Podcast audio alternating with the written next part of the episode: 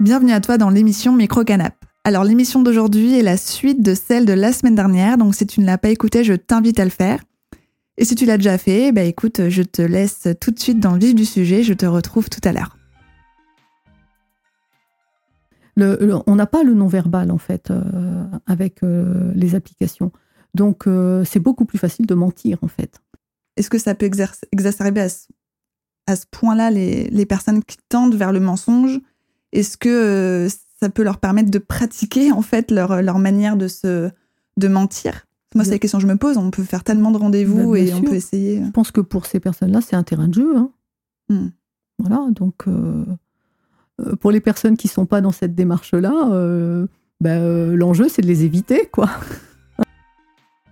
L'autre question, et on t'en parlait il y a peu de temps, Angéline, c'est que sur les applications de rencontres, une femme sur deux a déjà subi des avances insistantes de la part de quelqu'un, ainsi que des photos ou des propos obscènes à connotation sexuelle.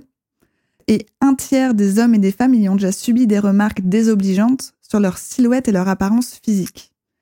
Est-ce que finalement, derrière les écrans, on retrouve, on retrouve pardon, les mêmes problématiques sociétales, c'est-à-dire harcèlement sexuel, sexisme, body shaming, que l'on trouve aussi dans le monde physique Bah oui.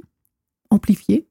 Amplifié Donc bah ce ne serait pas euh, l'inverse, ce serait pas amoindri Je crois pas.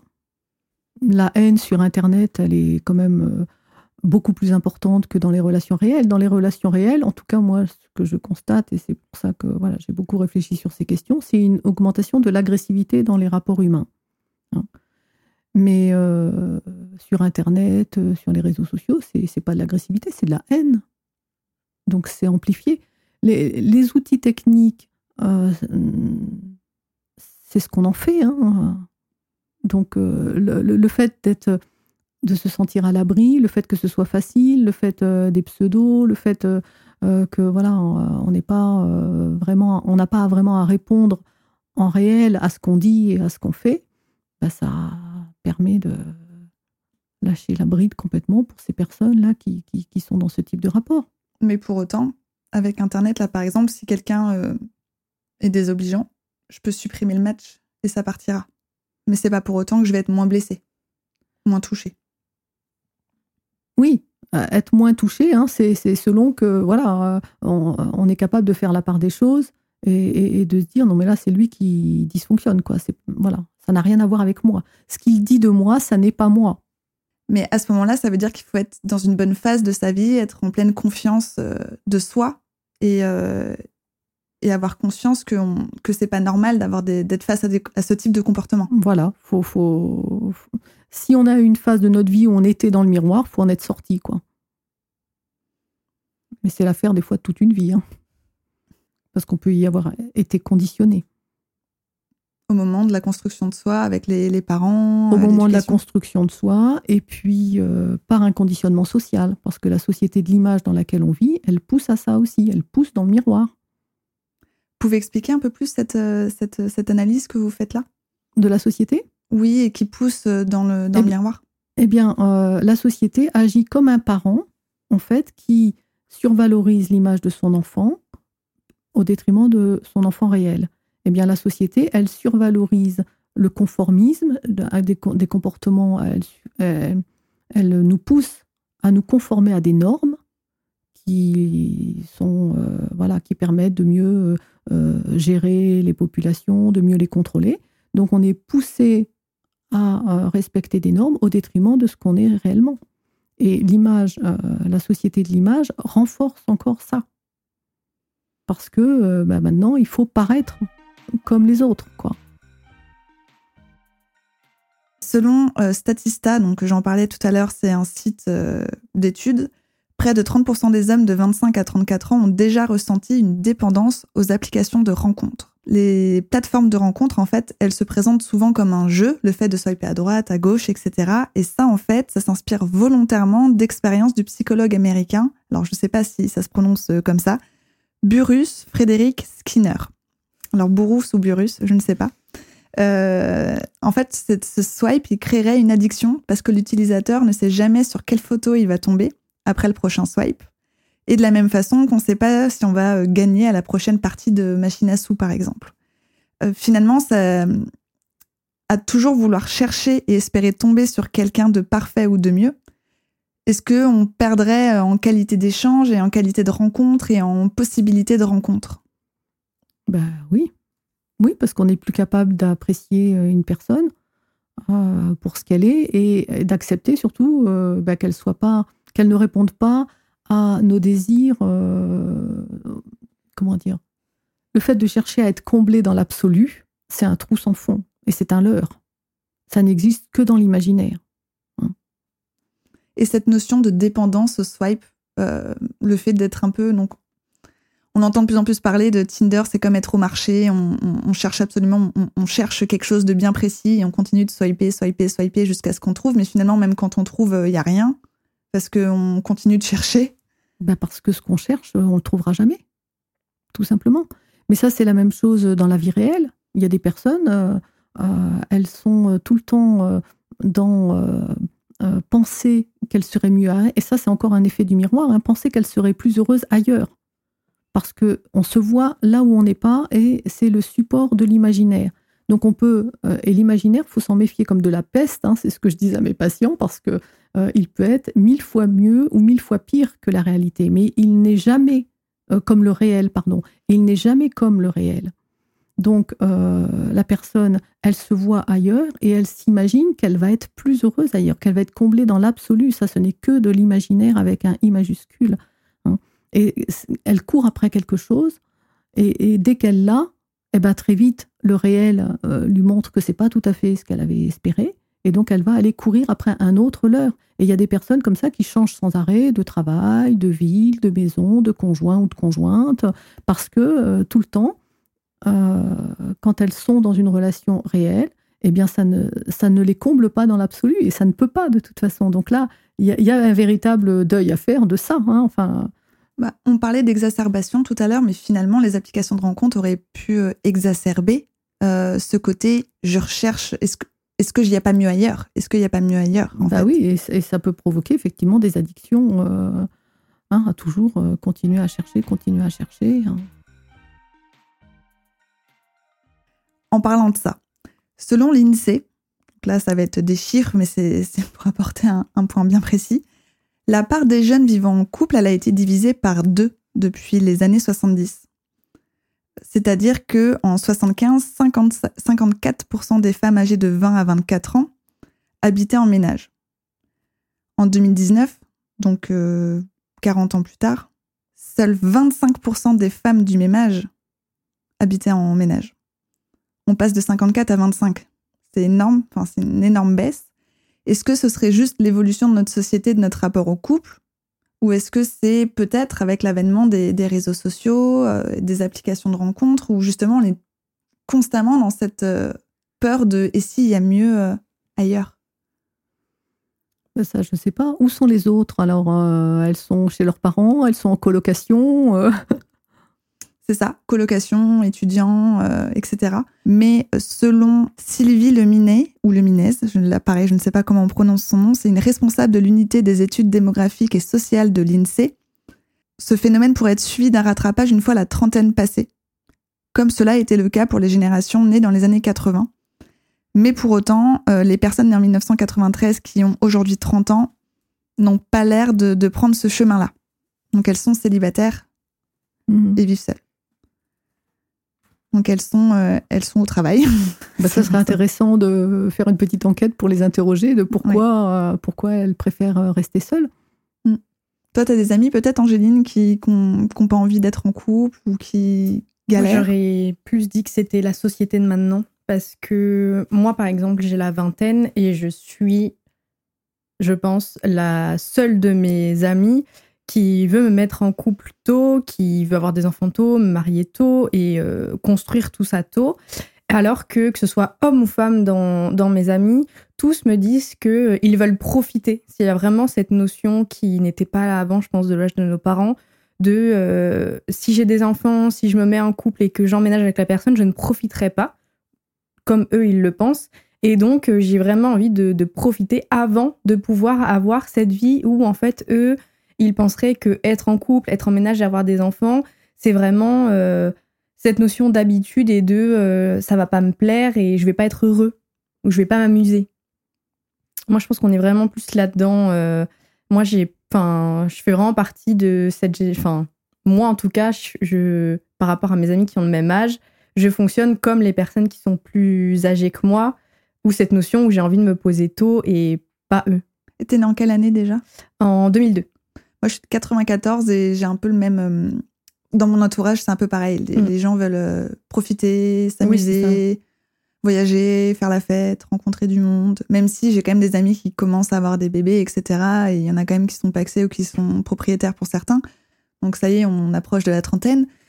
je rigole bien sûr parce que c'est pas ça avoir la trentaine. Hein, mais, euh, mais c'est vrai que j'ai quand même une majorité d'amis qui, qui sont pas en couple et qui continuent à, chercher, euh, ou pas d'ailleurs, mais plutôt à chercher à, ou pas, parce qu'apparemment, oui. Mm. Mm, mm. mais c'est le mot qui ressort le plus quand tu demandes à une personne, mais pourquoi tu veux pas te mettre en couple maintenant? Bah Parce que j'ai envie de profiter, j'ai envie de m'amuser, alors que pour moi, être en couple et avoir euh, des enfants et se marier, c'est aussi une notion de profiter, mais j'ai vraiment l'impression qu'on n'a plus la même de nos jours et qu'il y a vraiment cette notion de euh, si je suis en couple, je profiterai pas ou je profiterai moins. Et euh, je trouve ça vraiment fou de voir euh, en quelques années ce qui a pu se passer. Donc moi, je pense pas que ce soit lié aussi de rencontres parce que, en tout cas, toutes les personnes dans mon entourage on, l'ont pas lié à ça, mais c'est vraiment dû à la société de ben, si une personne te dit ben moi j'en ai profité j'ai envie d'aller faire des fêtes si toi tu dis ben non moi j'ai un enfant je dois rentrer à la maison parce que je dois m'en occuper ah ben t'es nul tu t'amuseras pas et c'est vraiment cette notion de jugement, de euh, d'être jugé par les autres parce que je ne m'amuse pas comme eux ils le voudraient. C'est vrai qu'il y a beaucoup de jugement, je mm. trouve, euh, dans de plus en plus. De plus en plus, c'est tout de suite ah bah toi euh, t'es pas fun parce que tu sors pas, non je sors, enfin je traîne pas avec toi parce que tu voyages pas. Mm. Mais en fait c'est pas parce que je voyage pas et que j'ai pas le que j'envisage pas le, plaisir de la même manière que toi qu'on peut pas s'entendre sur d'autres sur d'autres sujets. Je sais pas ce que vous en pensez Anne d'ailleurs de, bah, cette notion de profiter. Euh, comment dire, euh, c'est. Euh, il y, a mille façons de profiter de la vie, quoi. Hein. Mais là, il y a une espèce d'hégémonie, apparemment, de prise de mm. pouvoir qui dirait que profiter de la vie, c'est aller sortir, boire pas mal, hein, d'après ce que mm-hmm. j'ai compris. Et, moi, ce qui, ce qui m'interroge, c'est que j'ai discuté avec des jeunes qui me disaient, qui me racontaient des trucs qui se passaient au travail, et puis des fois, je leur disais, mais donc, euh, vous allez supporter ça combien de temps? Parce que ce qu'il me racontait, c'était quand même pas très rigolo, quoi. Et il me disait, ah mais madame, euh, c'est normal, c'est le travail. Et j'ai l'impression que euh, on accepte, enfin qu'il y a certaines personnes qui acceptent de se faire maltraiter au travail. Il y a des contraintes, il y a des voilà, des, impératifs, des choses comme ça. Hein, et on accepte même de se faire maltraiter au travail. Mais par contre, après, eh ben c'est l'opposé complet, quoi. C'est-à-dire que là, après, il n'y a plus de limite, c'est faut profiter et faut zéro limite, quoi. Il n'y a plus de nuance, en fait. C'est tout, c'est tout, enfin, c'est d'un extrême à l'autre. Euh. Voilà. Moi, enfin, euh, ça me donne un petit peu cette impression-là, hein, hein, euh, qu'il y a une espèce de, de, clivage entre les contraintes qu'on accepte au travail et puis après, dans la vie, on veut plus de contraintes, quoi. Et effectivement, un enfant, ben, c'est pas une contrainte, c'est une responsabilité. Donc, ça induit qu'effectivement, on peut pas tout à fait vivre comme avant. Mais euh, on a le droit aussi de sortir, même quand on a des enfants, et on peut sortir, même avec des enfants. Il y a des, il y a des gens qui voyagent avec des enfants, qui font le tour du monde avec leurs enfants. Enfin bon, euh, on n'arrête hein. pas de vivre quand on a des enfants. voilà. et d'ailleurs, on parlait des jeunes générations. Les 18-30 ans, on dit que les 18-30 ans inventent de nouvelles formes de relations amoureuses qui sont pas vraiment ensemble ou un petit peu ensemble, que c'est sérieux et léger, euh, que c'est romantique et réaliste. en tout cas, ils sont en couple sans vraiment être en couple. Est-ce que cette nouvelle forme de, relation, elles existaient avant ces jeunes générations, là, les 18-30 ans? Bah, Moi, de mon temps, on parlait des couples libres. Voilà. Donc, je ne sais pas là maintenant euh, comment ça s'appellerait, mais euh, donc c'était des, personnes qui étaient en couple, mais qui s'autorisaient à avoir une sexualité en dehors du couple. Et donc, euh, bah, c'était, voilà, ça, avait ce nom-là de, des couples libres. Euh, Maintenant, ça s'est un peu démultiplié. Il y a le polyamour, le couple libre, le trouble pour couple à trois. Euh, il y a énormément de choses. Le libertinage, il y a beaucoup de choses. Il n'y a pas de police de l'amour, il n'y a pas de police de la sexualité. Hein. voilà, enfin, je crois qu'il faut partir de ce principe-là. À partir du moment où on est entre adultes, euh, consentants, euh, et que, voilà, ben on partage l'intimité qu'on veut bien partager avec les autres. Et on en revient toujours, enfin pour moi, le plus important, c'est le respect. C'est-à-dire que même des couples qui feraient des jeux un petit peu hard, des choses comme ça, le respect, c'est que dès qu'il y en a un qui dit non, j'arrête, ça s'arrête. Voilà. Hein. parce que sinon, après, on tombe dans la perversion. Donc, à partir du moment où le respect est là, bah, dans l'intimité euh, entre adultes, euh, on n'a pas de. Enfin, je veux dire, chacun fait ce qu'il veut. Après, il y a quand même beaucoup de monde qui n'ose pas dire, euh, ou qui par amour ou par naissance de sentiments, n'ose pas dire non, moi ça me convient pas trop le polyamour, est-ce qu'on pourrait être exclusif? Bah, faut trouver un terrain d'entente. Et s'il n'y en a pas de possible, il faut en tirer les conclusions ça, mais dès un, dès un, début de relation, parce que c'est vrai que j'ai l'impression que maintenant tout va vite tout le temps. Euh, je vois là sur Tinder, faut mettre tout de suite euh, qu'est-ce qu'on recherche, etc. Mais déjà, euh, quand on n'a pas rencontré la personne, on peut pas savoir ce qu'on recherche avec cette personne. Exactement. Mais dès le début, il faut enfin, il faut qu'on en revient aux cases. Il faut cocher une case. Je veux du polyamour, je veux être exclusif, je veux pas être exclusif, nanani. On a le droit peut-être de dire que pour l'instant on n'en sait rien? Non? Si, si. Toutes les semaines, j'ai changé de de, de cases là je recherche euh, une relation sérieuse je sais pas euh, je recherche à me faire des amis parce qu'il y a ça maintenant aussi mm. sur Tinder mm. euh, mais cette approche cette approche là n'a jamais vraiment fonctionné hein. il faut cocher une case absolument enfin en tout cas moi c'est ce que j'en ai ressenti de ces deux mois là sur sur l'application non mais deux mois c'est rien hein. ouais non mais attendez parce que chercher enfin, trouver un conjoint, une conjointe, etc., c'est l'affaire euh, aussi d'une vie. Hein. Euh, ça peut pas se faire comme ça, que ce soit dans les relations réelles ou que ce soit euh, par l'application. Mais l'application, justement, elle, elle va dans le même sens que la société, c'est-à-dire qu'il faut que tout aille vite. C'est ça. Hein Après, vous dites que de moi, c'est rien, mais vu que là, j'y allais vraiment pour, le, pour cette interview, j'allais beaucoup swiper à droite. Donc, j'avais pas de critères, entre guillemets, comme on peut. Comme, je vais pas mentir, si j'avais pas fait ça pour l'interview, il y en aurait plein que j'aurais pas swipé à droite parce qu'ils ont pas l'air de correspondre à des critères. on va pas se mentir, on a quand même tous des critères, même si on essaie de pas en avoir. Euh. Bien sûr. Mais euh, je discutais avec ma sœur qui a trouvé son conjoint par euh, une application. Hein. Ah bah comme quoi. Voilà. Mais elle en a trouvé un d'abord qui finalement, au bout de quelques années, enfin bon, ça a marché quand même pendant quelques années, mais finalement c'était pas la bonne personne parce qu'elles avaient fait des, enfin ils avaient fait réciproquement des efforts en fait. D'accord, donc c'est une fausse bonne idée de faire des efforts. C'est une fausse bonne idée de faire des efforts. Une relation, elle doit être fluide tout de suite. Hein. Et euh, faire un effort, ça peut être par exemple euh, se maquiller alors qu'on se maquille pas. Tout à fait. Bah, si vous vous maquillez pas, euh, restez comme vous êtes. Hein. Parce que si vous vous mettez à vous maquiller, vous allez pêcher un homme qui aime les femmes qui se maquillent. Et puis le jour où vous en aurez marre de vous maquiller, que vous arrêterez, il va pas comprendre. Hein. Et Angéline, est-ce que vous avez fait des efforts au début ou vous étiez vraiment concentrée sur votre découverte mutuelle? Moi, je dirais qu'on n'a pas fait d'effort. On était vraiment, que ce soit moi ou lui, tout de suite, on l'a ressenti dans, dans ce truc du. Euh, une relation pour que ça marche et pour qu'on ait envie que ça marche. Euh, comme elle disait, faut pas faire d'efforts, faut être comme on est. Et euh, dès le début, moi, par exemple, je lui ai dit des choses que je pensais qu'il n'allait pas accepter et qu'en fait, lui allait accepter parce que il y a aussi ce truc de, de jugement, de me dire. ah mais moi si je lui dis que je suis comme ça, lui il va penser que derrière il y a ça qui a qui a affilié et en fait, pas du tout. Et euh, moi, je suis vraiment quelqu'un qui considère que faire des efforts en couple, c'est pas, comme vous avez dit, c'est pas bon parce que le jour où justement on va arrêter ou on va en avoir marre, ce sera pas nous. Et de toute façon, si je fais des efforts, la personne va aimer la personne que je ne suis pas moi. Parce que ben il y aura pas cette notion de euh, il sera vraiment réellement comme je suis. Moi, je suis d'accord que ben, la personne, par exemple, elle peut ne pas aimer quelque chose de moi. Par contre, je le changerai pas pour lui mais je veux bien essayer de trouver un terrain d'entente avec lui pour que cette facette-là de moi ne le dérange pas ou le dérange moins.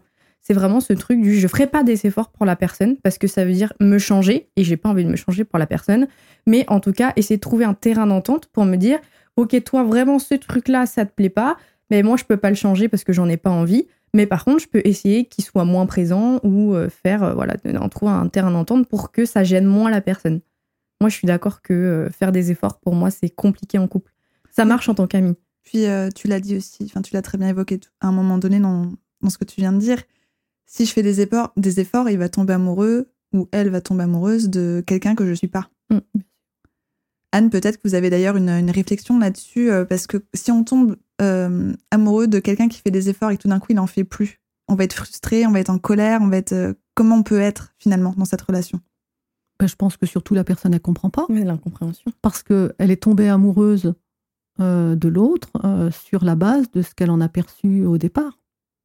Et donc, euh, après, quand la personne, elle se dévoile telle qu'elle est réellement, ben, euh, il y a tromperie sur la marchandise. enfin bon, c'est, c'est- voilà. Et la personne, elle comprend pas. Elle dit, mais avant, t'étais pas comme ça. T'as changé. Ouais. Ben oui. J'avais comme ça, moi j'ai une amie comme ça qui, qui m'avait euh, raconté une fois, une femme très indépendante, assez belle, euh, voilà. hein. et euh, elle était persuadée que les hommes n'aimaient pas les femmes indépendantes. Donc, elle, euh, dans la relation, elle faisait des efforts, euh, donc elle était très conciliante envers les, les- les désirs, les goûts de- de- des personnes, des hommes qu'elle rencontrait. Et puis, euh, bah, quand, elle faisait, quand elle montrait euh, son indépendance, euh, bah, les hommes ne comprenaient pas, puis la relation s'arrêtait. Et donc, elle en avait conclu, ça l'a renforcé dans l'idée que les hommes n'aiment pas les femmes indépendantes. Mais non, il y a des hommes qui aiment les femmes indépendantes, qui n'ont pas envie d'avoir une femme qui est en attente tout le temps d'eux. Simplement, c'est pas ces hommes-là qu'elle péchait. Donc, comme quoi, en fait, faut vraiment pas changer qui on est dès le début pour euh, tomber sur les personnes qu'on a envie de pêcher. Bah oui. Dans un article du Parisien, euh, qui cite une enquête de l'IFOP de février 2018, on peut lire que les applications de rencontres ont popularisé les histoires sans lendemain et les coups d'un soir. Avec votre analyse euh, de psychologue, est-ce que vous pouvez nous dire en quoi cette banalisation du coup d'un soir peut être néfaste ou positif pour la construction de soi, mais aussi du couple? Sa banalisation, pour moi, elle est nocive. Je- Bien sûr que ça peut arriver, euh, voilà, hein, dans une période de vie où on n'a pas envie de s'engager et, et que bon, bah, la libido est là quand même. Donc euh, voilà, il y a des, des aventures d'un soir. hein. Je préfère euh, l'expression aventure d'un soir plutôt que le coup d'un soir. Attention que maintenant on dit aussi one shot. D'accord, bon, c'est très poétique. hein. Euh, évidemment que la- avec l'application, euh, les aventures euh, sans lendemain, on va dire, euh, elles peuvent se faire beaucoup plus facilement, puisque les rencontres se font beaucoup plus facilement, mais aussi euh, ça banalise le fait de prendre la personne et de la jeter. Et euh, quand une, aventure d'un soir dans les rencontres réelles, euh, c'est un petit peu ça, mais moins quand même. Enfin, il me semble hein, euh, euh, que là, euh, sur, avec les applications de rencontre, c'est très, c'est, très facile, quoi. Ça, ça permet ça, ça, ça légitime ça, ça, voilà. Ça légitime le fait de pas se respecter, de pas respecter Voilà, l'autre. Voilà, euh, de- exactement, ouais. exactement. Avec tous ces changements-là, qu'est-ce qu'est-ce qu'on devient et qu'est-ce que l'amour va devenir?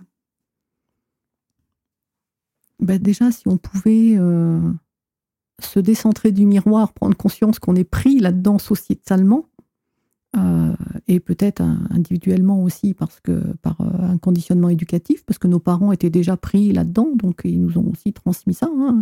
Et là, c'est du vécu. hein. Moi, j'ai été euh, euh, conditionnée à ça, je m'en suis déconditionnée, j'ai plus du tout envie d'y retourner. C'est beaucoup plus confortable d'être dans, ses exigences fondamentales et dans son être que d'être happé par le, par le miroir. Mais qu'est-ce qu'on peut, peut faire? C'est donc déjà prendre conscience de ça et puis ralentir. Ra- Et ça va dans le même sens d'ailleurs, parce que du fait de ralentir, de ne de, de pas euh, swiper là, euh, tout le temps, de pas être tout le temps euh, à répondre de façon réactive à tout ce qu'on entend sur les réseaux sociaux, ben, ça permet de réfléchir, de prendre du recul, de passer de l'émotion peut-être euh, au sentiment, hein, et de, prendre conscience des émotions qu'on ressent et, d'être plus dans l'élaboration d'un sentiment et de, voir un peu d'où il vient. Euh, Est-ce que c'est un sentiment qu'on a envie de cultiver en nous? Est-ce que c'est un sentiment dont on a envie de se débarrasser?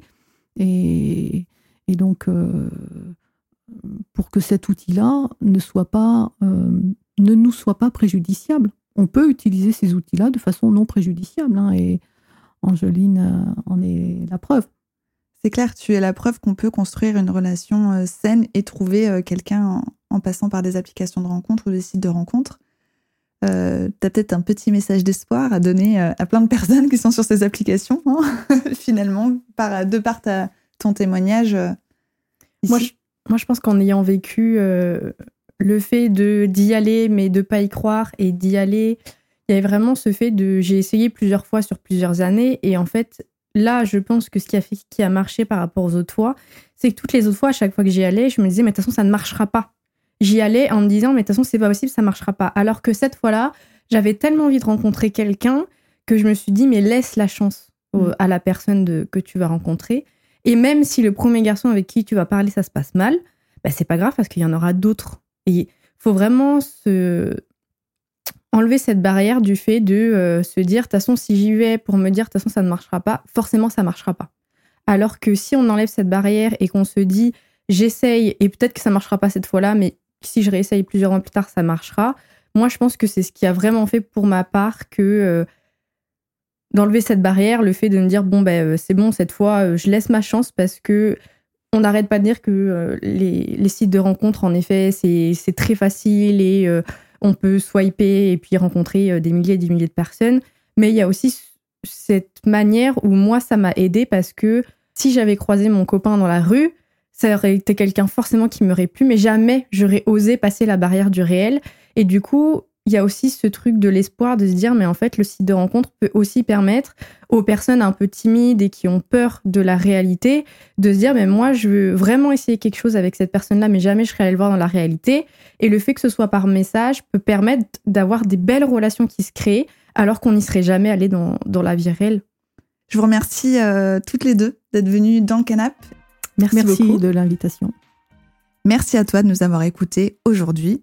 Pour rappel, le podcast sort en version audio sur Apple Podcasts, Spotify, Deezer et d'autres plateformes de streaming, mais aussi en version vidéo sur YouTube. Et si ce n'est pas déjà fait, n'hésite pas à t'abonner à notre chaîne YouTube et à aller suivre Microcanap sur Instagram et sur TikTok. Et puisque l'émission sort tous les jeudis, je te retrouve la semaine prochaine pour un nouveau sujet. Microcanap